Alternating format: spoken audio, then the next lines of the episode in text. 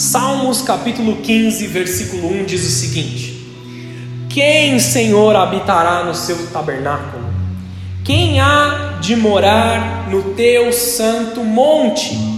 O que vive com integridade e pratica justiça, e de coração fala a verdade, o que não difama com a sua língua, não faz mal ao próximo, nem lança injúria contra o seu vizinho o que aos seus olhos tem por desprezível ao reprobo, mas honra aos que temem ao Senhor, o que jura com dano próprio e não se retrata, o que não empresta o seu dinheiro com usura, nem aceita suborno contra o inocente. Quem deste modo procede não será jamais abalado. Até aí, amém, queridos? Hoje nós vamos falar sobre a aliança que o Senhor tem conosco, amém? O tema da mensagem de hoje é aliança de sal. Pastor, não é melhor falar da aliança de ouro? Porque aliança de ouro é a aliança do casamento, é aliança é ali de uma pedra preciosa, né? Sal a gente usa no alimento. Exatamente isso, queridos. O sal tempera todas as coisas na nossa vida.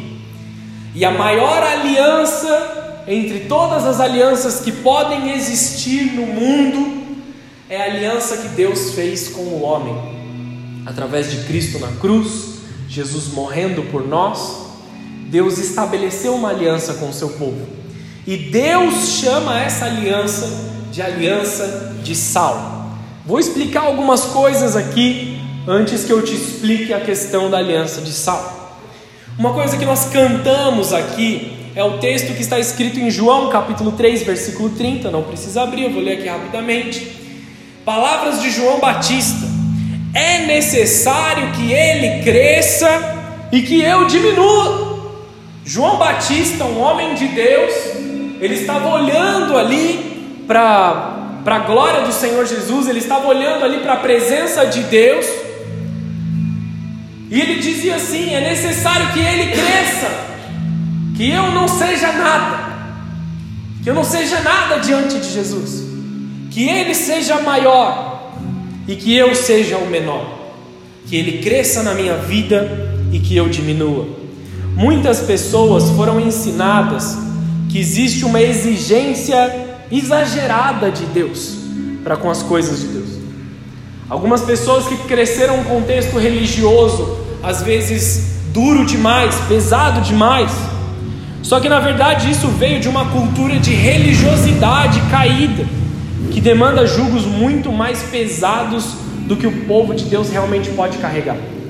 Algumas pessoas vieram de um contexto que eles estão sendo oprimidos pela religião, oprimidos pela sua muita religiosidade, pelo acúmulo de regras, pelo acúmulo de afazeres. E essa não é a realidade de Jesus. Essa não é a realidade do Senhor Jesus sobre as nossas vidas. O jugo de Jesus, ele é leve. O ensino de Jesus, o fardo de Jesus, ele é leve, ele é suave. E nós precisamos colocar isso sobre os nossos ombros.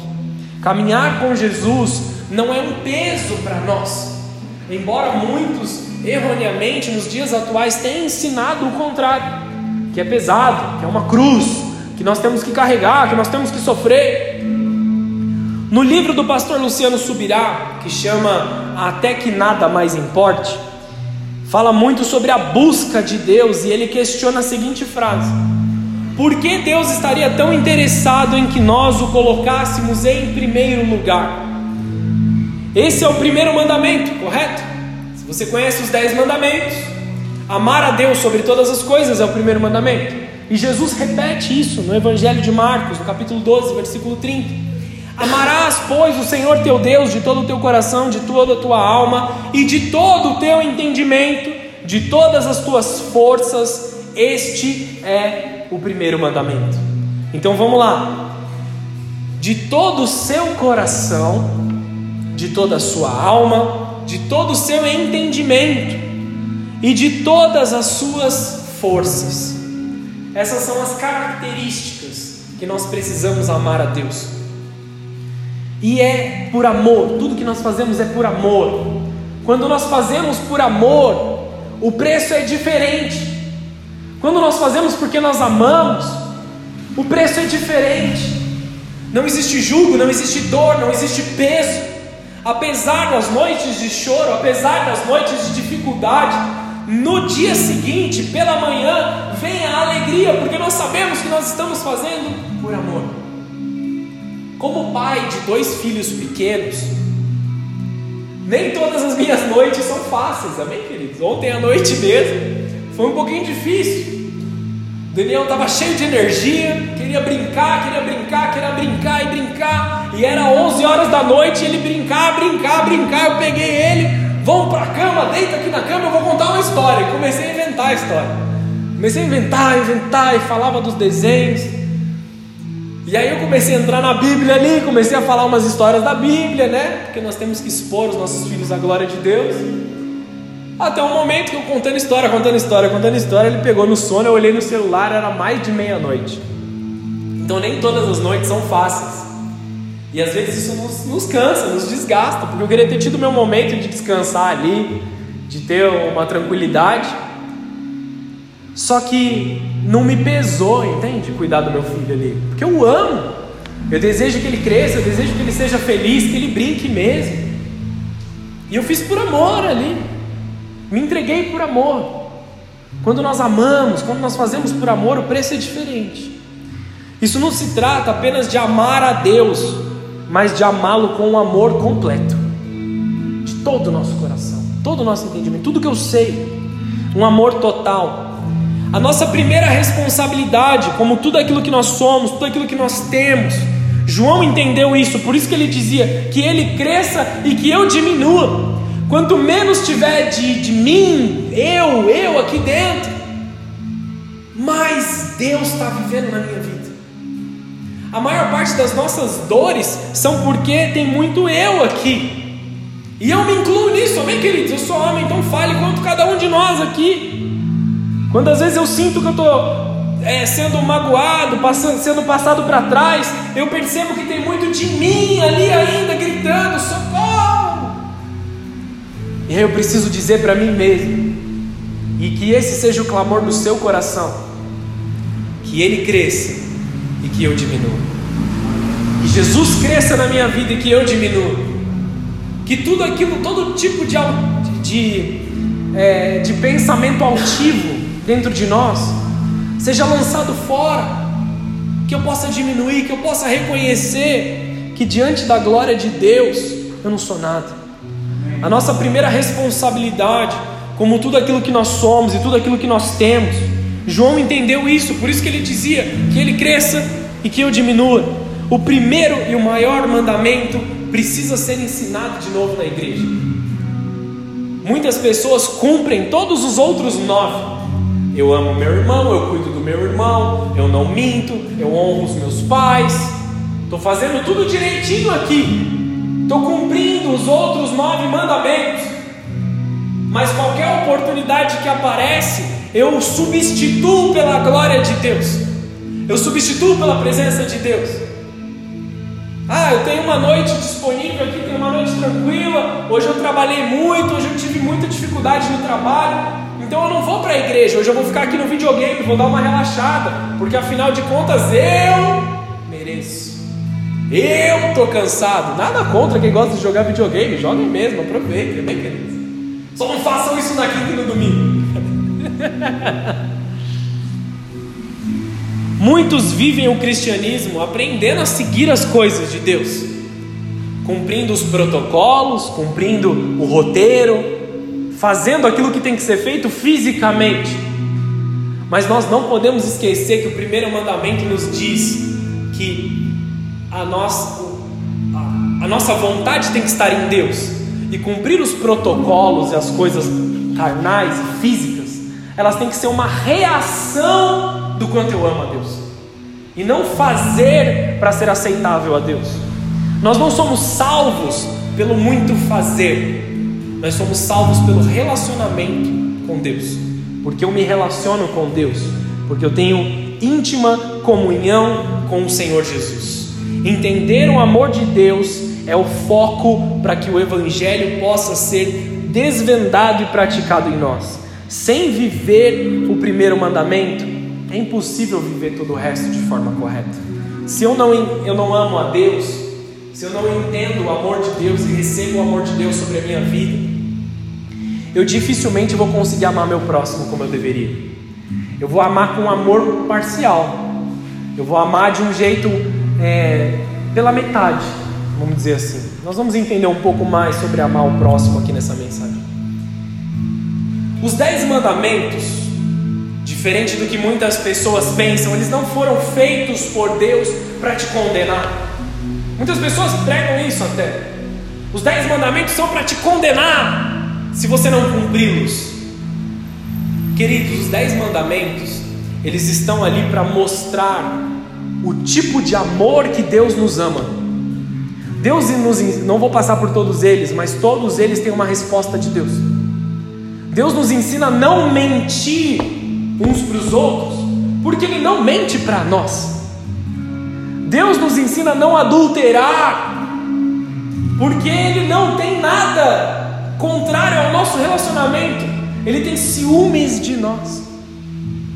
Deus nos ensina a honrar nossos pais, honrar pai e mãe para que se prolonguem os seus dias, mandamento com promessa, porque Ele nos honra. Então, honrando os nossos pais, nós devolvemos honra para Ele. Honrando aqueles que estão acima de nós em alguma área da nossa vida, seja no trabalho, seja na faculdade, seja dentro da igreja. Ah, ele é meu líder, ele é, ele é meu gerente, ele é meu patrão. Honro essas pessoas, meu pai, a minha mãe fisicamente, eu estou honrando a Deus, eu estou respeitando a Deus. Deus nos deu esses mandamentos, de novo, não para nos condenar, mas para nos ensinar a amar da forma que Ele nos ama, para ensinar a respeitar os outros da forma com que Deus nos, nos respeita. Talvez a mensagem de hoje ela seja mais como um ensino e não como uma mensagem profética que eu vou ficar gritando que nem doido aqui, isso não é uma promessa, amém, queridos? Talvez aconteça, o Espírito pode se mover aqui, né? Só que, o que eu quero que você entenda hoje, se nós desejamos ver a Deus e nos encontrar com Ele, qual é o caminho correto? A pergunta mais importante nessa noite vai ser: quem, Senhor, habitará no seu tabernáculo? Quem há de morar no seu santo monte? Nós precisamos questionar isso ao nosso coração. Será que eu habitarei no tabernáculo de Deus? Será que eu vou morar no santo monte de Deus? Quem é digno de entrar na habitação do Senhor e se assentar à mesa com Ele diariamente? As bem-aventuranças de Mateus 5 são ações de obediência diante de Deus que são recompensadas com um galardão. Depois você pode ler na sua casa por completo. Um presente que só pode ser vindo de Deus. Eu vou dar um exemplo aqui entre todas as bem-aventuranças. Mateus 5, versículo 8. Bem-aventurados os limpos de coração, ou seja, uma atitude de obediência, aquele que está limpando o seu coração. Por quê? Porque eles são bem-aventurados, porque eles receberão um galardão de ver a Deus. Quem tem um coração puro, enxerga Deus. Quem purifica o seu coração consegue se conectar com o Senhor e enxergar a Deus. Vou dar um exemplo. Se nós viermos até a igreja, um ambiente onde Deus se manifesta, um ambiente onde a glória de Deus está aqui, mas viermos com o nosso coração sujo, ou duro, ou alguma coisa acontece conosco, nós vamos até a igreja, nós não conseguimos reconhecer Deus agindo em alguma área daquele ministério, em alguma área daquilo que está acontecendo. A pureza do nosso coração é o caminho para encontrar a Deus, para conhecer mais de Deus. Aqueles que constantemente estão se limpando, se santificando, são os que têm um coração puro. Quem não permitem o seu coração ser solo para sementes de morte. Muitos têm aberto o seu coração para todo tipo de conversa, para todo tipo de semeadura. E nós temos que fechar o nosso coração para sementes de morte, para as conversas vãs e passageiras, e abrir o nosso coração para a palavra de Deus. Muitas pessoas que me, que me questionam às vezes sobre ler a palavra. Ah, ler a Bíblia para mim é muito difícil. Ler a Bíblia para mim, eu leio, leio, leio e não entendo. Às vezes isso não está sobre a sua dificuldade de ler a Bíblia, mas aquilo que você estava fazendo antes de começar a ler a palavra de Deus. Talvez você não esteja enxergando o Senhor, porque os seus olhos estavam voltados para as trevas e o Espírito Santo está afastado de vocês. Santifique-se, purifique-se. Antes de ler a palavra de Deus, inclusive, de ouvir a, o Senhor falando ao seu coração, porque não são só não é só um texto escrito há muito tempo atrás, é Jesus falando com você aqui através dessas palavras. Ore, peça perdão, fala, Deus, eu errei aqui, aqui, aqui nesse dia, me santifica, fala comigo agora, faz uma oração e deixa Deus falar, deixa Deus fluir, limpe o seu coração para que você veja a Deus. Mas, pastor, eu pequei, eu errei, eu não sou mais uma criança. Eu já perdi a minha inocência, eu já perdi isso, eu já perdi aquilo da minha vida. Então quer dizer que eu nunca mais vou ser puro de coração?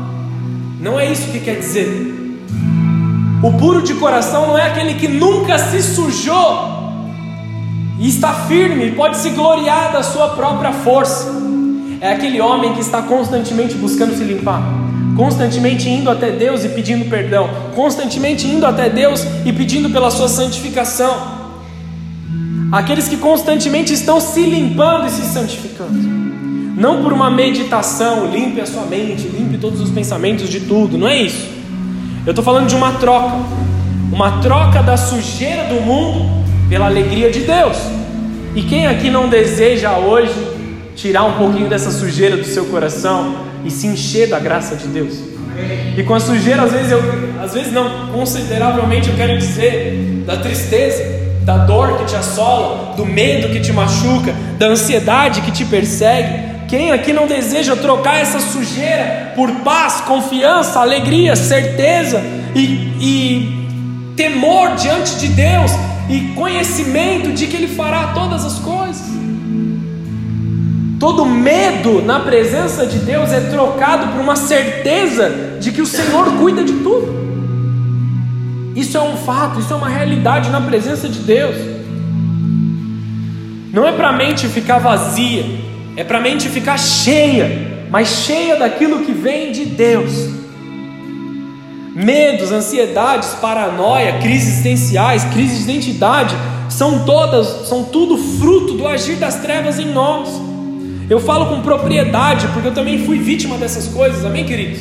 Passei um tempo da minha vida, mesmo dentro da igreja, sendo assolado por ansiedade, crises existenciais: será que é isso? Será que é aquilo que eu devo fazer? Só que quando eu aprendi que, o meu, que a minha segurança estava em Deus, eu passei a viver na certeza. Então quer dizer que nunca mais você teve ansiedade, pastor? Fala para mim que sim. Não, na verdade eu brigo com ansiedade basicamente toda semana. Momentos de tristeza, momentos de dificuldade. A questão é que agora eu sei vencer.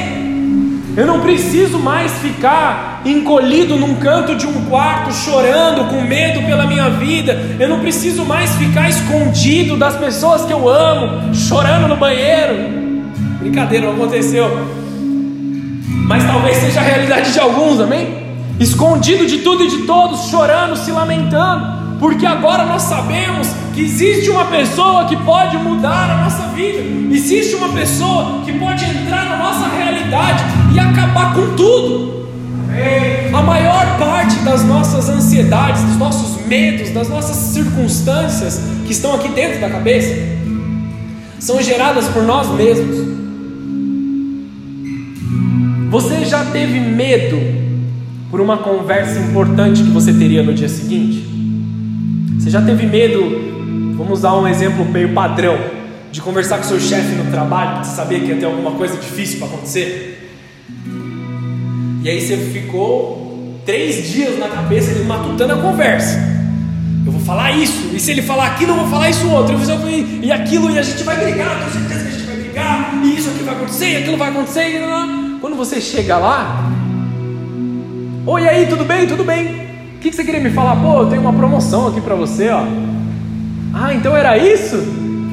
Você não ia brigar comigo, não? Às vezes as coisas ruins são todas geradas pelas trevas que estão aqui na nossa cabeça. E a realidade é que Deus já cuidou de tudo.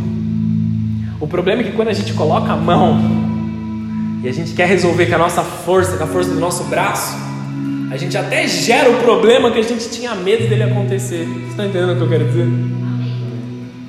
O que, que eu preciso fazer então, pastor? Orar. Orar. Relacionamento. Qual a diferença entre uma reza e uma oração? Tá bom? A reza é uma repetição de um texto que está escrito, tá bom? Tem o seu valor. Mas a oração é intimidade. A oração é conversa. Eu vou orar. Então eu não vou me prender a um script. Embora eu te aconselhe a pegar a palavra de Deus e declarar a palavra de Deus dentro da sua casa, amém? Isso também faz parte. Só que a oração ela não tem um script. Você senta no colo do seu pai, porque você é filho, e você fala assim: Pai, tá doendo aqui. Pai, meu coração está triste. Pai, eu não estou conseguindo entender o que está acontecendo. Fala comigo. E Deus vai tratar o seu coração. Deus vai te colocar no processo. Deus vai mudar a sua vida. Deus vai te transformar. Só não esqueça de agradecer quando tudo acontecer, amém, queridos? voltar lá e falar: Pai, muito obrigado. Porque tem gente que faz a oração chorando, mas depois não volta para dar glória a Deus. Não se esqueça de voltar em agradecimento.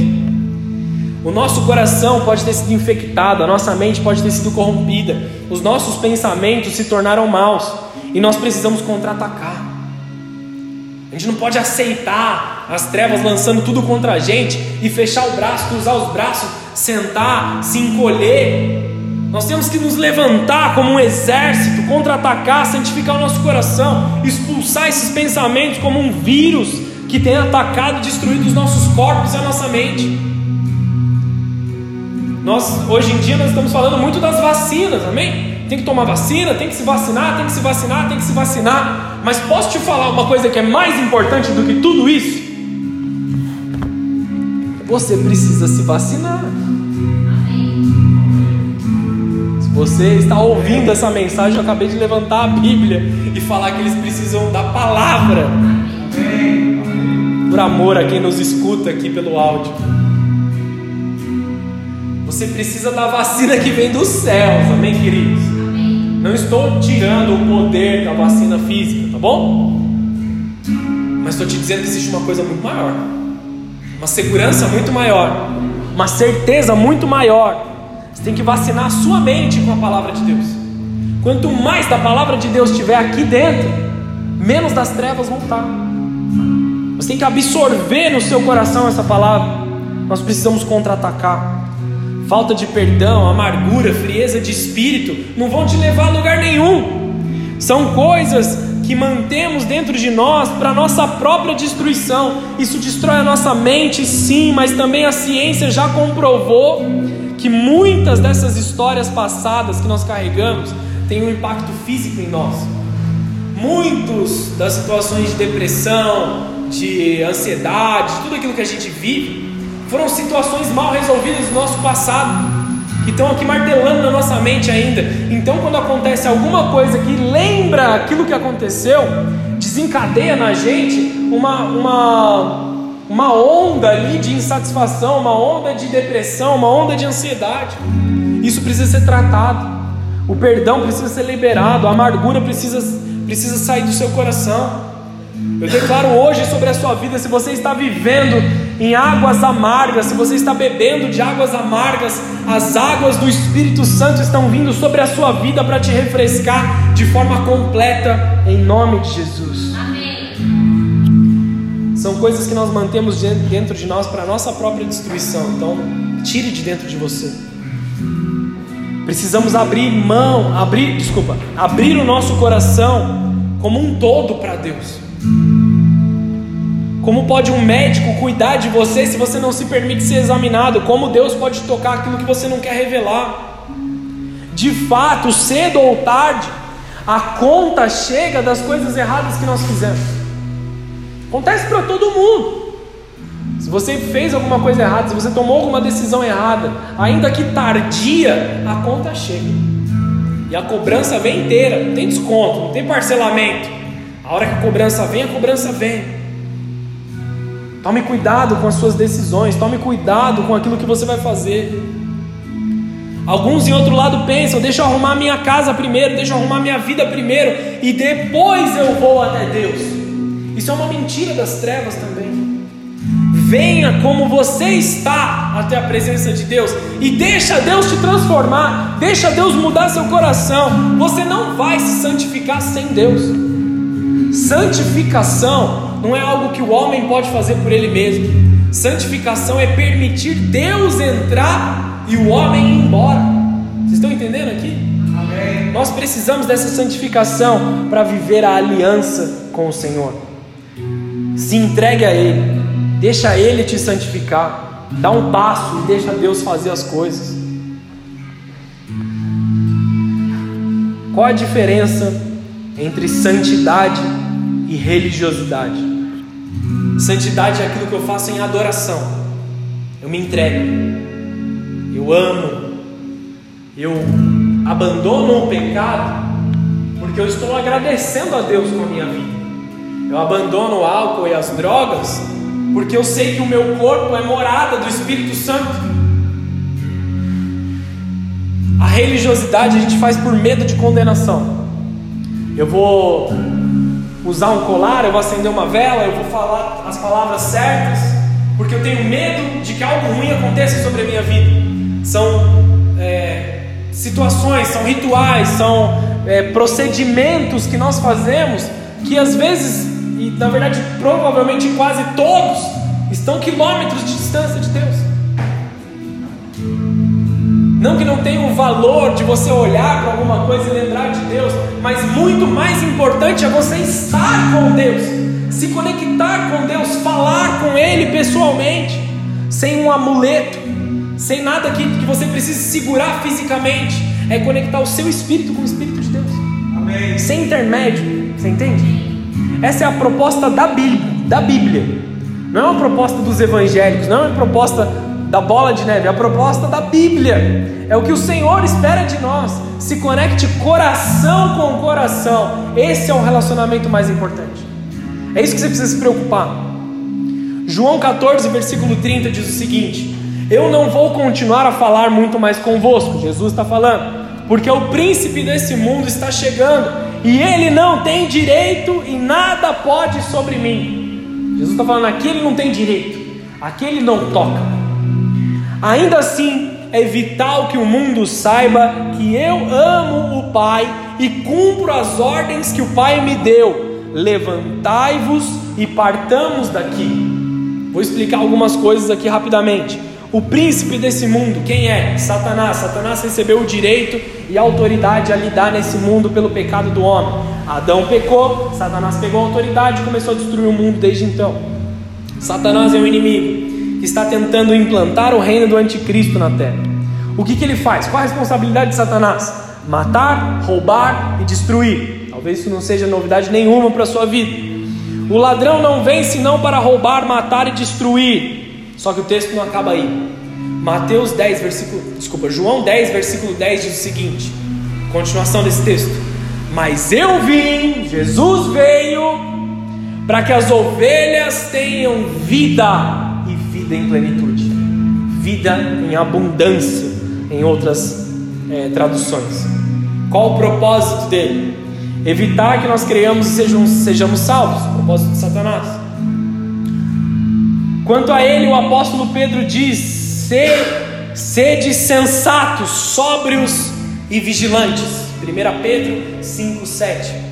O que, que nós precisamos garantir na nossa vida, no nosso dia a dia? Sobriedade. E é uma sobriedade mental. Não é simplesmente o fato de nós não nos drogarmos, não bebermos mais, tá bom? Você não é salvo porque você parou de beber, amém, queridos? Você é salvo porque a sua mente está sóbria, porque os seus pensamentos estão sóbrios, Você sabe medir e discernir as coisas de forma espiritual. Ele não tem direito e nada pode sobre mim. Palavras de Jesus. Jesus estava dizendo assim: Ele não tem nenhum acesso à minha vida. Eu não estou dando brecha para Satanás agir. Eu não estou dando nenhuma entradinha para ele aqui. A minha vida está santificada, guardada pela presença de Deus. Amém. Jesus está dizendo isso. E isso pode ser uma realidade sobre a sua vida, amém, queridos? Amém. Isso pode ser uma realidade sobre você.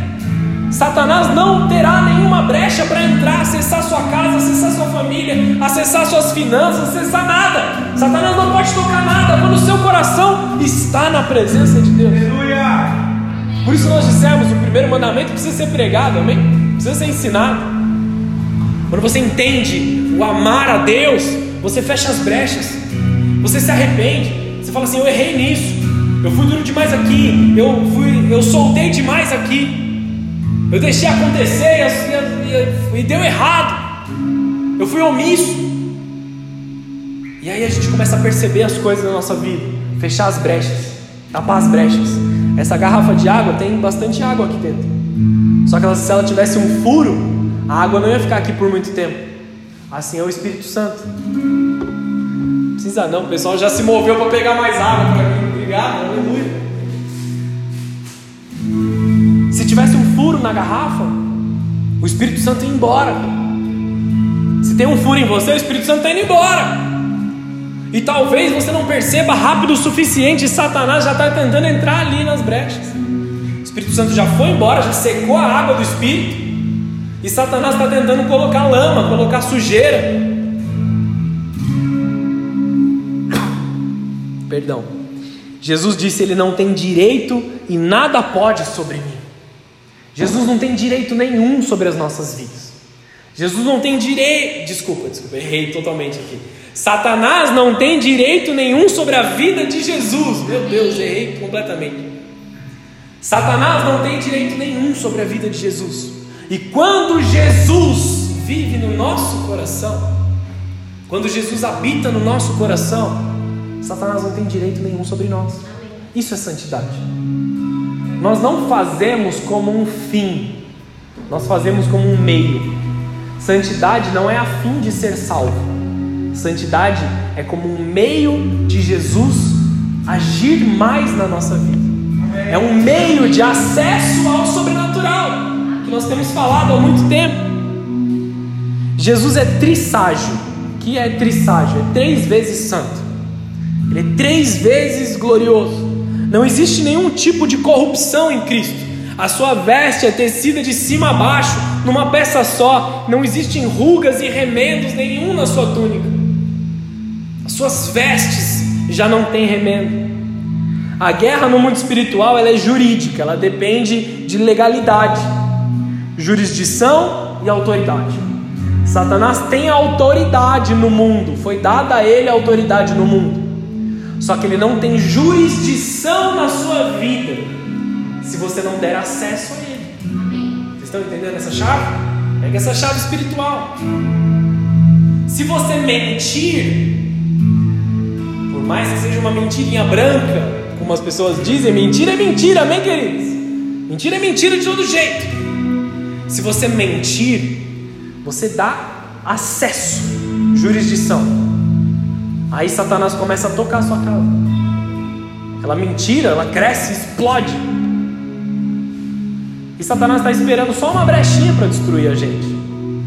A bênção é, e a solução é, que quando nós estamos em Jesus, nós não temos que temer nada. Amém?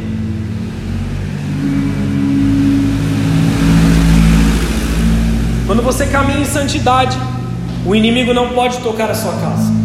O inimigo não pode tocar o casal, o inimigo não pode tocar a família, porque eles são santos. O inimigo não pode tocar a sua casa, porque é um lugar de oração. Ele não pode tocar a sua vida financeira, porque você vive dizimando e honrando a Deus no seu trabalho. E aí a, a mesma ideia que Jesus disse para os discípulos, a mesma coisa que Jesus passou para os discípulos ali, é o momento da gente tocar isso na nossa mente e deixar essa palavra também entrar aqui. Jesus falou assim: levantai-vos e vamos sair daqui, não fisicamente, mas espiritualmente. Se levante, se to tome a sua posição de marchar e saia do pecado. E saia da sua dificuldade, saia das brechas que você tem vivido.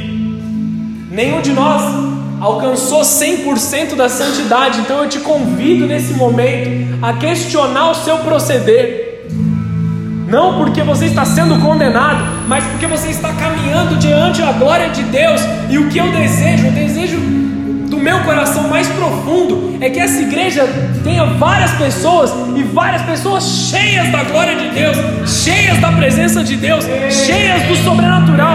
Então olha para dentro de você e fala assim: vamos levantar e vamos sair daqui, porque o príncipe desse mundo está vindo.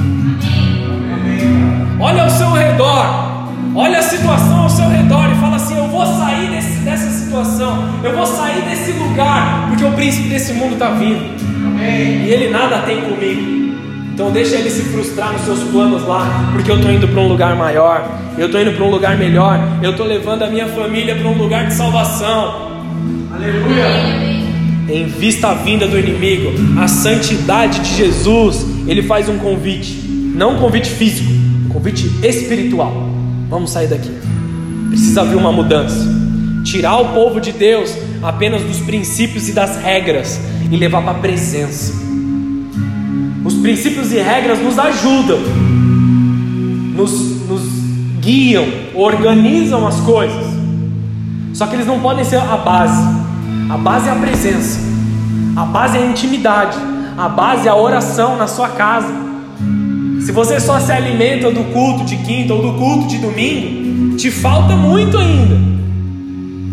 Se você não tem um momento ali com Deus, de oração, de ouvir um louvor, de conversar com o Senhor, por menos, menor que seja o seu entendimento da palavra, da Bíblia, dos louvores, por menor que seja o seu entendimento, se você tem um coração para orar, Deus tem ouvidos para ouvir. Por mais bebê e imaturo na fé que você julgue ser a você mesmo. Se você levantar os seus olhos aos céus e falar: Senhor, interfere na minha vida, Ele vai interferir.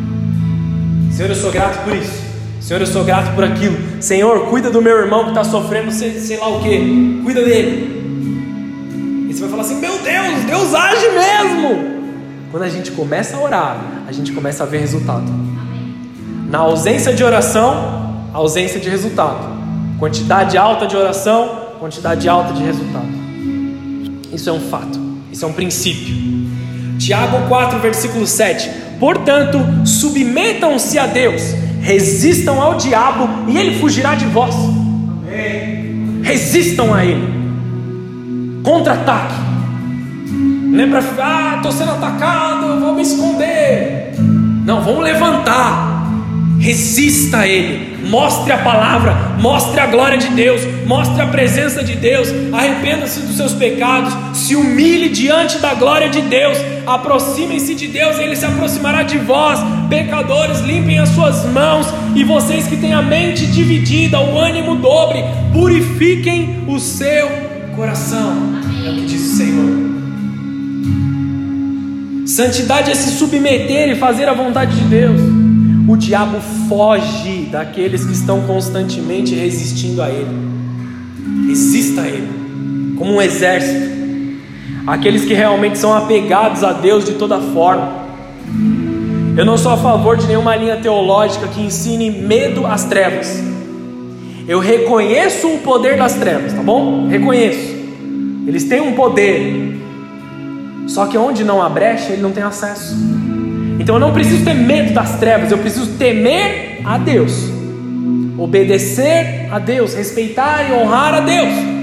Isso que eu preciso fazer como cristão. E Satanás vai fugir, as trevas vão fugir.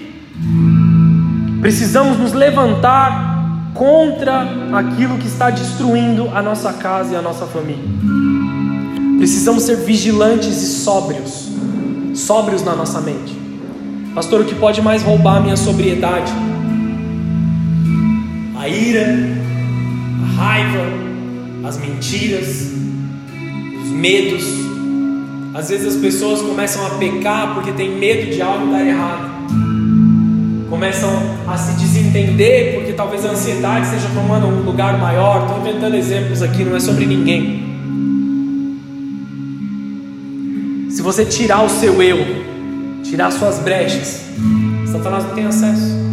Ele fica como um leão ao nosso derredor, tentando achar alguma coisa. Mas se ele não achar, a sua vida será abençoada. A glória de Deus vai vir, todas as promessas de Deus vão se cumprir sobre a sua vida. É até simples se a gente for pensar, não é? Então nós precisamos tomar cuidado com aquilo que quer nos destruir. Ah, é só um beijinho, é só uma bebidinha, é só um traguinho, é só um isso, só um aquilo, é só um inferninho. Só que ele explode na sua vida, destrói seu casamento, destrói sua casa, limpa as suas finanças, arrebenta o seu trabalho. Queridos, parem de tomar as decisões que estão destruindo a sua vida. Decidam-se por Jesus. Decidam-se por Jesus. Decidam-se pela glória de Deus. Entenda uma coisa: as palavras que vêm de Deus, elas têm que trazer paz ao seu coração. Muitos usam o nome de Deus para assustar as pessoas com as trevas, como se houvesse um poder maior do que o poder de Deus. Mas sim, é necessário limpar as nossas mãos, santificar a nossa caminhada, resistir ao diabo, às suas armadilhas e tentações, cada dia nos aproximando mais de Deus. Mais uma vez nós vemos aqui um convite: saia do local que nós estamos e vamos. Existem algumas coisas que representam santidade sobre a sua vida: integridade, caráter, boa fama, sobriedade, obediência. Muitas pessoas estão fora de si nas suas mentes, fora de si nos seus pensamentos, porque se entregaram a alguma situação errada. E agora eu quero entrar na questão da aliança. Santidade é a nossa resposta à aliança de Deus. Comecei pela resposta, para que você entenda agora como Deus nos trata. Números capítulo 18, versículo 19. Estou chegando até o fim dessa mensagem. E essa aqui é a parte chave que você precisa entender. Números 18, 19 diz assim: Todas as ofertas alçadas das coisas santas que os filhos de Israel ofereceram ao Senhor, eu tenho dado a ti, e aos teus filhos e às tuas filhas contigo, por estatuto perpétuo, ou seja, nunca acaba aliança perpétua de sal perante o Senhor é para ti e para a sua descendência contigo. Ele estava falando aos sacerdotes aqui também. Tudo que é colocado no templo, tudo que é dado como oferta, eu estou dando a ti. Ele está falando para os sacerdotes. Vocês têm acesso às grandes coisas de Deus. Vocês têm acesso a todo tipo de banquete que está na presença de Deus. Tudo mais maravilhoso, tudo mais poderoso que o Senhor tem, todas as promessas e palavras de Deus está sendo dado a vocês. Pela aliança que Deus nos deu. E pela sua santidade, pela sua devoção, pelos, pela sua conexão com Deus, essa aliança não acaba só em você. Se você é um homem de Deus, se você é uma mulher de Deus, e você está aliançado com Deus, a aliança de Deus continua nos seus descendentes. Quem pode dizer amém por isso? Amém. Se você tivesse filhos como eu, você estava grudado no teto dizendo amém. Que eu mais quero é que os meus filhos vivam o sobrenatural de Deus. Coração de pai tem esse negócio. Vocês que não têm filhos, ou vocês que cuidam de pessoas, sobrinhos, parentes ali, pessoas, os pequeninos, transfiram essas promessas sobre a vida deles, amém? Transfiram isso sobre a vida deles. Toquem o coração deles com a palavra de Deus que está indo atrás de vocês, amém? Não pela, pela, pela fórmula, pelo proceder, mas pela intimidade, pela intimidade com Deus. A promessa que está sobre a sua vida toca toda a sua família. Pela oração de um justo, pela entrega de um justo, Deus salva várias famílias. Pela oração de um homem, Deus pode mudar o destino da nação. Então, pela sua devoção, com certeza Deus vai salvar a sua família. Continuando aqui, o hebraico original ele é uma língua pictorial, tá bom? Um pouquinho de, de língua hebraica aqui para vocês. ela é uma língua pictorial. Então toda palavra está associada a uma imagem, tá bom? É isso é o original lá. Cada expressão se assemelha a uma ilustração.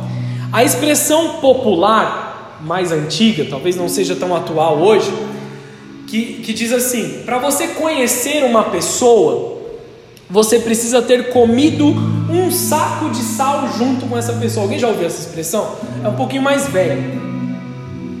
Eu ouvi porque eu tenho influências assim com pessoas mais velhas. Para você conhecer de verdade uma pessoa, você tem que ter comido um saco de sal inteiro com ela. O que isso quer dizer? Leva tempo. Não porque vocês imaginaram comer um saco de sal junto sentado na mesa, né?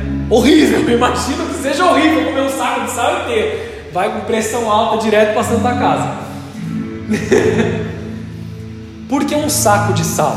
Sal você usa um pouco para temperar o alimento. Então, para comer um saco de sal inteiro, demora talvez um ano, dois anos ou mais. Para que você conheça uma pessoa, você tem que ter estado na mesa com ela por muito tempo. Quando você passa tempo com alguém, é aí que você conhece essa pessoa. E isso veio de uma expressão hebraica, veio da palavra bíblica que é melá, ou seja, comer sal. Ela está no texto de Esdras 4, versículo 14. Tem um pouquinho de teoria, você já vai entender. Agora, pois, portanto, nós somos assalariados do palácio. A palavra original é melá do palácio, ou seja, nós comemos sal dentro do palácio. Calma aí que você já vai entender. E não nos convém ver a desonra do rei, por isso mandamos avisar o rei. Somos servos fiéis do palácio nós temos um relacionamento com o rei. Eles estavam dizendo assim: eu comi sal com o rei. Eu tenho uma responsabilidade com o rei. Eu tenho uma caminhada, um proceder específico. O rei me conhece, Deus me conhece e eu conheço o rei. Eu tenho um relacionamento de obediência, eu tenho um relacionamento de responsabilidade, eu tenho um relacionamento duradouro, eu tenho uma aliança de sal. Entenderam agora? Assalariados é a tradução da palavra melá, que é uma expressão hebraica, comemos sal, ou seja, comemos sal com o rei. Nós temos uma responsabilidade com o rei, nós temos uma aliança de sal. Até hoje no Oriente Médio mantém expressões como existe sal entre nós ou eu te amo como sal. Então, essa expressão, existe sal entre nós, ou eu te amo como sal, são expressões que demonstram a importância que tinha a aliança de sal entre o povo judeu. A maior responsabilidade deles era ter sal entre o outro. Uma, uma forma de você dizer que você honra uma pessoa, de você dizer que você tem uma responsabilidade para ele, ou você vai fechar um acordo. Naquela época eles não tinham a, praticidade de assinar um papel, de fechar um contrato. Então o que eles faziam? Eles davam presentes. O que, que eles faziam aqui quando diziam que eles tinham uma aliança de sal? Eles pegavam um saco de sal e davam de presente. Então alguém ia me visitar lá na minha casa para dizer que eu honro você, eu vou te dar um saco de sal. Toma aqui um saco de sal. Eu honro você, é um simbolismo, entendeu? É um simbolismo de que eu te respeito, de que eu te honro, de que eu conto com você. São expressões que demonstram a importância que tinha uma aliança de sal entre o povo judeu no cumprimento dos seus deveres e obrigações fielmente. Se você é casado ou noivo, chega na sua casa e fala assim: Eu te amo como sal. Amém? Se você é solteiro, espera mais um pouquinho, tá bom? Espera mais um pouquinho aí, que daqui a pouco você vai falar isso. A palavra, é, já falei isso? Santidade, aliança e fidelidade são um complemento um do outro. Eu vivo em santidade, eu vivo em aliança e eu tenho fidelidade. São todas complemento uma da outra. Não existe santidade sem aliança. Não existe aliança sem fidelidade. E não existe fidelidade sem santidade. Você não será fiel ao seu marido, à sua esposa, ao seu noivo ou sua noiva sem viver em santidade assim como a sua fidelidade a Deus será duvidosa. Como nós podemos dizer que nós somos de Deus se nós flertamos com as trevas às vezes? E em flertar com as trevas, eu digo aquelas frases, né? É só uma olhadinha, é só um golinho, é só um traguinho, é só um inferninho, é só um, um, uma, um site aqui. Vocês sabem muito bem do que eu estou dizendo. Deixem a sua aliança Desculpa, Deus em a sua aliança por nós fez tudo o que era necessário para ser feito. Jesus morreu na cruz pelos nossos pecados e ressuscitou para nos dar caminho pelo qual nós não podíamos trilhar. Tudo foi feito e agora é a sua vez. Agora é a sua resposta. Deus já te deu esse saco de sal. Jesus já morreu na cruz por você. Como você vai responder a isso? por estatuto perpétuo e aliança perpétua de sal perante o Senhor é para ti e para a sua descendência contigo. Jesus declarou em Marcos que o sal deve estar em nós, produzindo sabor à vida. Marcos 9,50: Bom é o sal, mas se o sal se tornar insípido, com que nós temperaremos? Tende sal em vós mesmos e a paz uns para com os outros. Jesus está nos dizendo que nós temos que ser como sal. Se nós temos uma aliança com Deus, nós damos sabor às coisas do mundo. Nós damos sabor ao alimento que está no mundo. Quando nós estamos nos relacionando com as pessoas e eles começam a brigar, a gente joga o nosso sal ali no meio. A gente mostra a nossa aliança com Deus e eles são santificados através da nossa aliança. As brigas acabam, as discussões são dissipadas, porque existe sal no mundo. Se a gente ficar um monte de sal aqui dentro do saleiro, que é a igreja, a gente não serve de nada. Mas o nosso sal tem que salgar o mundo lá fora. A gente vai derramar sal lá fora. A gente vai tocar as vidas que estão lá fora através desse sal, desse tempero, desse sabor. Devemos mostrar nossa obrigação para com os outros, sendo devedores de nada além do amor. Romanos 13, 8 diz: A ninguém devais coisa alguma a não ser o amor com que vos ameis uns aos outros, porque quem ama uns aos outros cumpriu a lei. Não existe fundamento maior do que o amor. O nível de relacionamento, a, co a consciência de fidelidade de um para com o outro, o nível de confiança e serviço para a conquista dos propósitos estabelecidos é firmado pela aliança de sal. Diante dessa aliança, qual o valor do seu nome para você? Quero que você saia dessa igreja pensando nisso. Qual o valor do seu nome? Uma pessoa fiel é uma pessoa digna de confiança, uma pessoa leal na vida e nos seus pensamentos.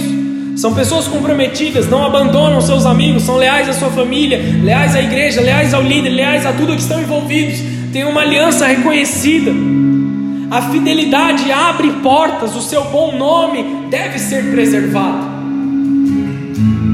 Quando lembram de você lá fora, o que eles dizem? Eu costumo pregar sempre sobre isso, dizer sempre essa, essa, essa mesma coisa. Quando lembram do seu nome, o que dizem sobre você? Quando falam, ah, o Henrique, ah, não sei quem. O que pensam de você? A sua fidelidade abre portas. Às vezes, as pessoas vão chegar para você, como fizeram comigo: Ah, você é filho do Alexandre? Eu conheço o seu pai, eu tenho uma aliança com ele. Então, aqui, ó, vem cá. Te, te dá acesso. Fidelidade te dá acesso. Confiança te dá acesso. Pela fidelidade de pessoas que vieram atrás, nós temos acesso. Pela fidelidade do meu pai, pelo bom nome que ele teve, no trabalho que ele fez, eu conheço algumas pessoas que trabalham, que trabalharam com ele, trabalho com elas hoje tem um acesso. O acesso foi dado. Jesus deu um acesso para você. O que você vai fazer com esse acesso? Integridade, caráter, boa fama, sobriedade, obediência são coisas que marcam o seu nome. Segunda pergunta, para você sair para sua casa pensando, eu estou encerrando, amém? Quão confiável é a sua palavra? Quão confiável é você diante de Deus? Não, não só diante dos homens, porque já existe uma predisposição no mundo de que as pessoas vão errar uns com os outros também.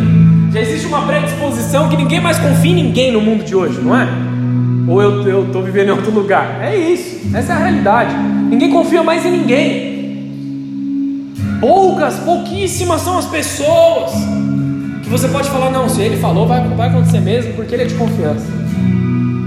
Quão confiável é a sua palavra? Quão confiável é a sua palavra diante de Deus? Quanto, quão fácil você é aquele que, que muda as palavras que você disse no particular para Deus? Porque no momento de dificuldade nós fazemos orações escandalosas. Talvez você tenha se esquecido das promessas que você fez para Deus, mas Deus está esperando que você as cumpra. As nossas palavras devem ser temperadas com o sal da aliança. Se você falou, você cumpre. Não para mim, não para o seu irmão, não talvez para aqueles que moram com você, mas para Deus. Se você colocou algo diante de Deus, vai até o fim. Deixa que Ele te capacite. No meio das dificuldades, quão confiável é a sua palavra. Colossenses 4, versículo 6, para encerrar de vez o culto. A vossa palavra seja sempre agradável, temperada com sal, para que saibais como vos convém responder a cada um.